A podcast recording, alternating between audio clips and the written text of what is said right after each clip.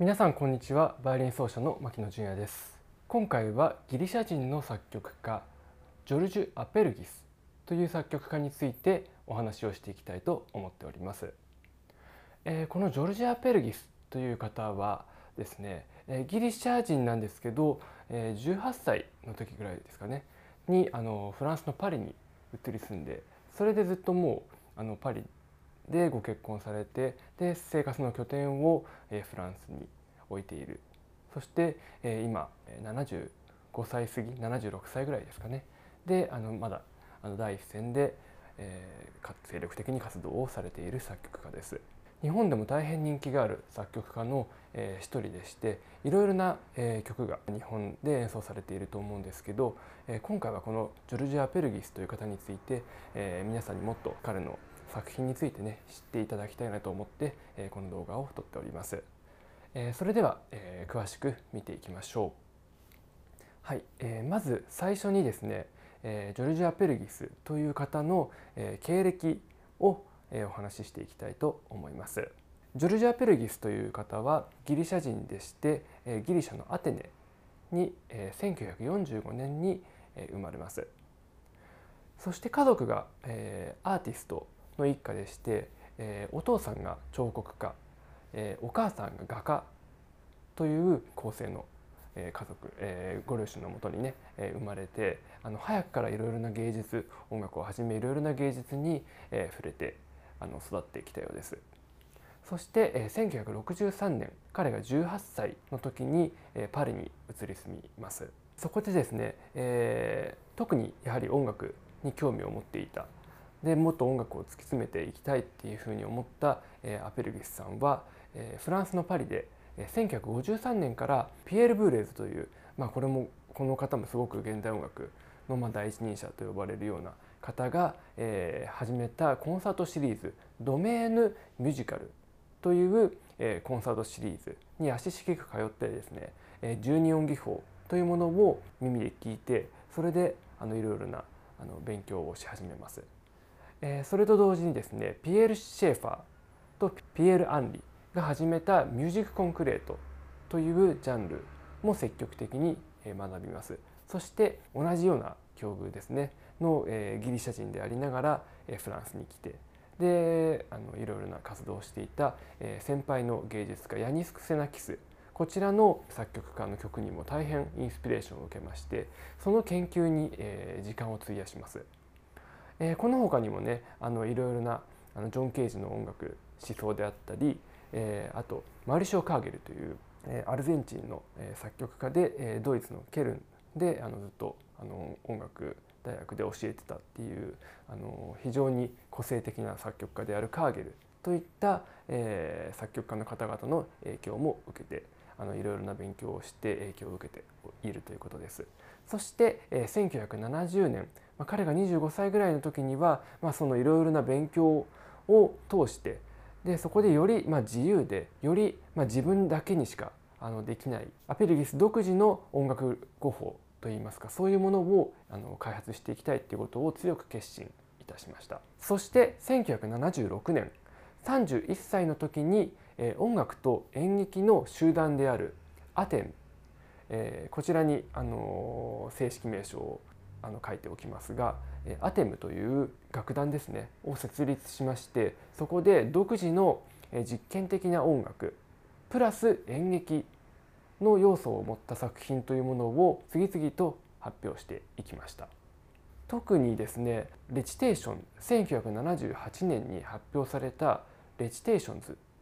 ていう女性の声のために書かれた作品っていうのはあの、まあ、後ほど詳しく見ていくんですけどアペルギスの結構象徴的な作品でして本質的に音素のビルトーゾ的な組み合わせに基づいています。その書かれている、まあ、あのテキストだったり記載されている音記譜されている音っていうのはすごく、まあ、速くて高速でですねで何度も同じ音形を繰り返したりあと大変ピッチ音の高さっていうのはあのすごく高くてあとリズミカルということによって特徴づけられています。そしてこの、えこれをこの声、まあ、演者ですよねパフォーマーのあの創造的な、まあ、パフォーマーもかなりそのそれを伝えるために創造的に参加そのパフォーマンスをするために能動的に動かないといけないそして非常に多様性のある発声方法にあのうまく演者パフォーマーが適応する必要があるというかなり難易度の高い作品になっています。そこでさらに、え、アペルギスは架空の、ま、言語的なものも発明しましてそれがまあ曖昧であのそれによりしばしば面白いんですけど、まあ、それはその言語の起源とかあの言語が意味を持つ前の、ま、一種のその叫びといいますかいろいろな合図ですとかそういったあの言語ができる前の人間の声といいますかそういうものをあの想起させるようなあのものになっています。まあ、この作品に限らずそういうあのテイストを使った、えー、作品というのは結構アペリギスにありまして、えー、それも極めてあの特徴的なんですが、まあ、こういう団体あの音楽と、えー、演劇を通して行う実験的な表現の場っていうところにまあこれは結構象徴的な作品なんじゃないかなと思います。はい、今あのちょっと解説したんですけど特にこの演劇的な要素っていうのがアペルギスの作品の、まあ、アペルギスの思想の核になっていくいくわけです。まあ、そういうものがいわゆるその独自路線というもので2011年にはマウリシオ・カーゲル賞というものを受賞します。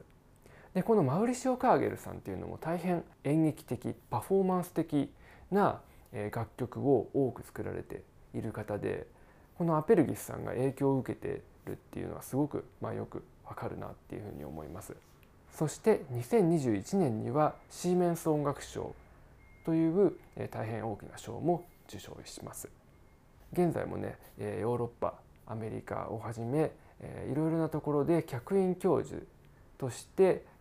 音楽院に招かれてで後進の指導も行っておりますしそこでいわゆるあの彼の作品群も学生と一緒に演奏する演劇まあ演劇する演奏するっていうこともあの学校独自のそのプログラムであの取り入れているところもあったりするのであの頻繁に後進の指導だったり、えー、そういうところあのアカデミックな世界でも演奏されることが多い作曲家です。続きまして、えー、彼の音楽の特徴魅力といったものをお話しいたします先ほども経歴のところでお話ししたように、えー、演劇的要素あと対話こちらのあの要素が、まあ、2大要素と言ってもいいんじゃないかなとアペルギスの音楽を語る上であのの2大要素と言ってもいいんじゃないかなと思っております。アペルギスはですねあのスピーチ人がしゃべる音に対してあの昔から独自の研究を行っております。はい、でここであのまあいろいろな作曲家いらっしゃいますよね。えー、もちろんその器楽を突き詰めるとかあとオペラとか声楽のみにフォーカスを置いてあの作品を作っている作曲家とか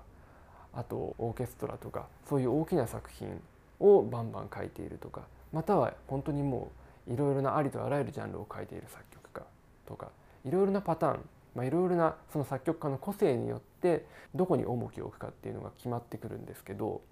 このアッペルギスという作曲家は演劇のところにフォーカスを置いています。そしてなぜこのようにこのようなね発想になったかっていう、まあ、要素の大きな要素の一つとして1968年のフランスで起きた5月革命と呼ばれるものが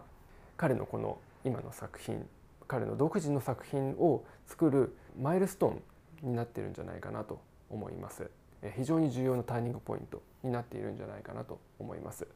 このアペルギスが23歳の時に起きた5月革命1968年の5月革命というのはどういうものだったかって言いますと簡単に説明しますと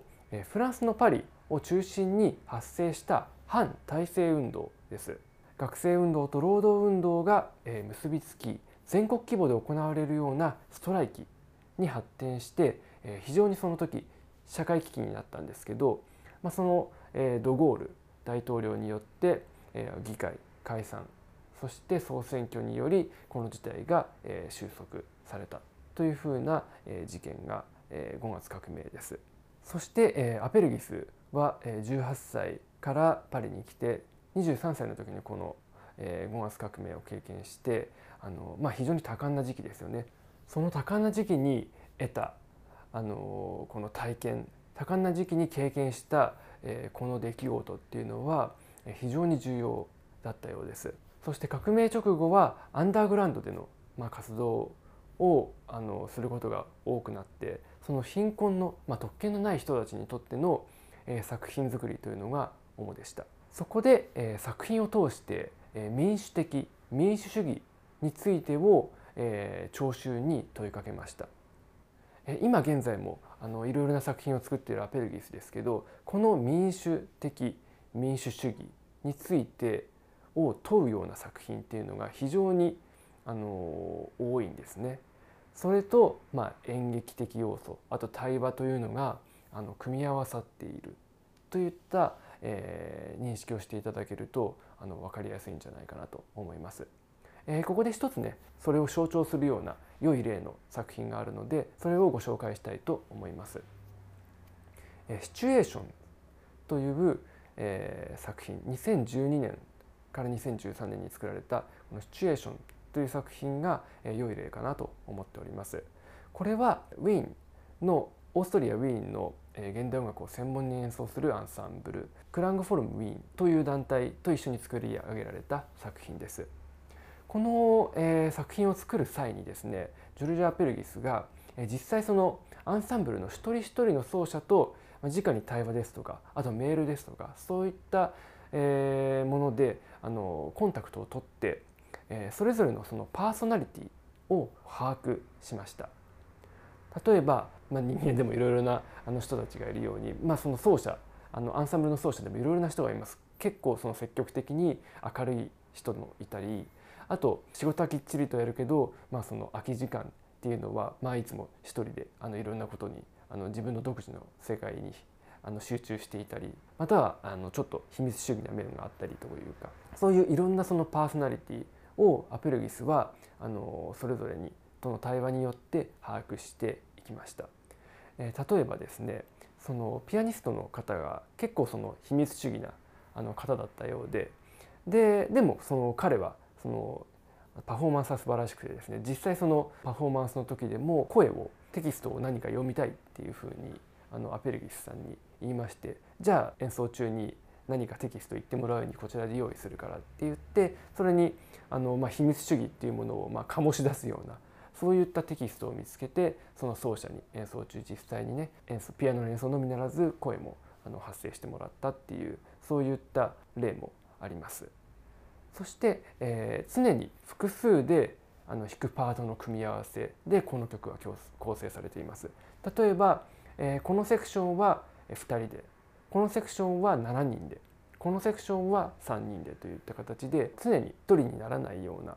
あの構成であの行っています。それっていうのはやっぱりアンサンブル、まあ、人と人との対話だったりそういったコミュニケーションの考えっていうのがすごく強いようです。なので、まあ、こんな感じで構成がされているんですけど、まあ、それぞれの民主的な対話っていうものをあの感じさせるようなね構成じゃないかなと思います。このまあ曲についてですけど、まあ、改めて私たちに民主的というものは何かということを考えさせられるような考えさせてくれるような音楽になっているんだなっていうふうに思っています。なのでこちらあの皆さんに聞いていただきたいなと思っております。えー、実際このインタビューこの作品を作っているインタビューが英語と、えー、フランス語で英語で訳されているものがありますのでそれもあの貼っておきますのでもしご興味のある方はご覧いただけたらと思います。えー、最後にですねおすすめの曲を3つ挙げていきたいと思います。1つ目は、えー、こちらにもあります IX と呼ばれる作品です。えー、こちらはですね私が、えーと実際にこのジョルジュ・アペルギスさんとワークしてこの曲を私が演奏してで彼にいろいろこういうふうなあのここはこういうふうに演奏してほしいとかそういうふうな形であのやり取りをしている作品です。であの彼があのまず最初に言っていたのはウィスパーなんですね。ウィスパー、まあ、ささやきという意味なんですけどこの曲はすごくピアノピアニッシモというピアノ3つがあの付けられている。そこでいろいろな細かなねあの動きをしている。まあささやき本当に人のあのこちょこちょいうささやきにあの似ている、まあ、それを模倣したような作品になっています。そして最後のセクションでいきなりフォルティッシモになって、まあ、驚きとともにあのいろいろなささやきのような音形がとても大きな音で演奏されるというあの大変ビットに富んだというか面白い作品です。でこちら IX というのはヤニス・クセナキス先ほど経歴のところでお話しした、まあ、師匠にあたるヤニス・クセナキスが亡くなった時にあの検定された彼のために建設された、えー、と曲になっています。で曲を聴いていただけるとあのお分かりいただけると思うんですけど、まあ、クセナキスっていうのはすごくあの確率論を通して作った作品っていうのが多くてですねあのいわゆるそのロマンティックに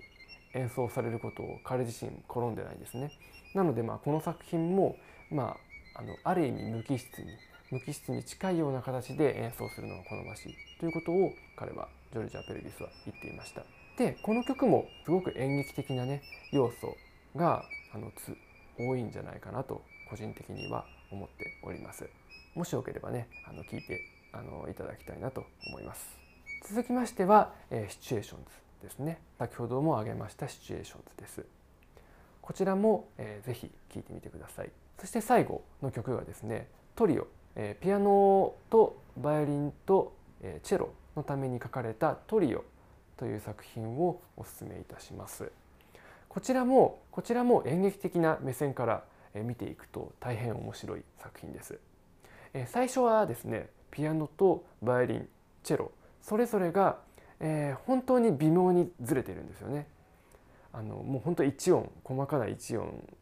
がそれぞれポコポコずれているっていった形であの決して一緒になることはないんですけどそしてその、まあ、展開がすぐにあの進んでいくにつれてバイオリンとチェロはあのユニゾンになります。でもこれは完璧なユニゾンではないんですよね。一音ちょっとあのバイオリンが飛び出たりあのチェロがなかったりチェロが飛び出たりっていう本当に微妙な完璧なユニゾーンではない。そこで、まあ、ピアノは全然また違ったあのアプローチをしているといった形で構図的にはピアノ対弦楽器のような形で進んでいきます。ダイナミックスレンジもですねあのピアノピアニッシモからフォルテフォルティッシモ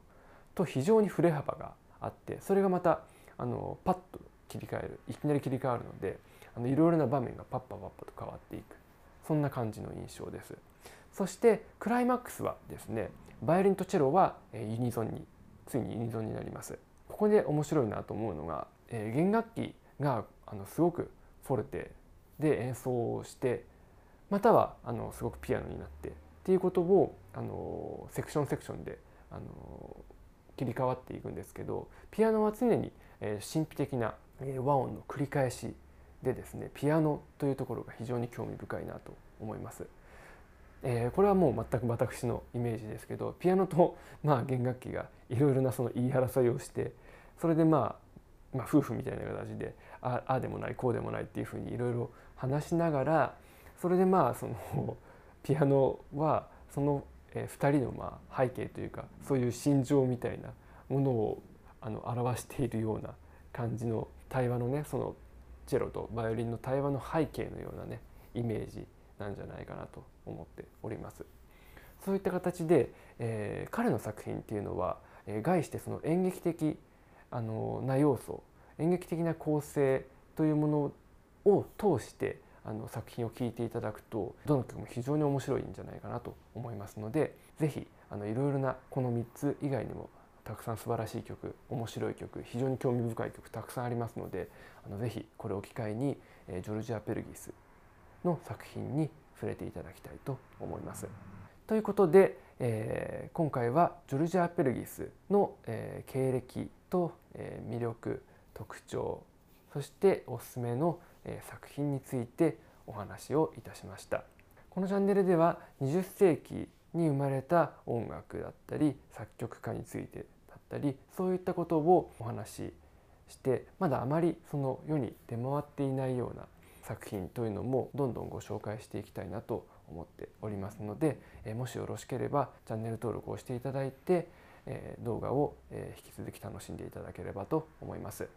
それでは、えまた次回の動画でお会いしましょう。ご視聴いただきましてありがとうございました。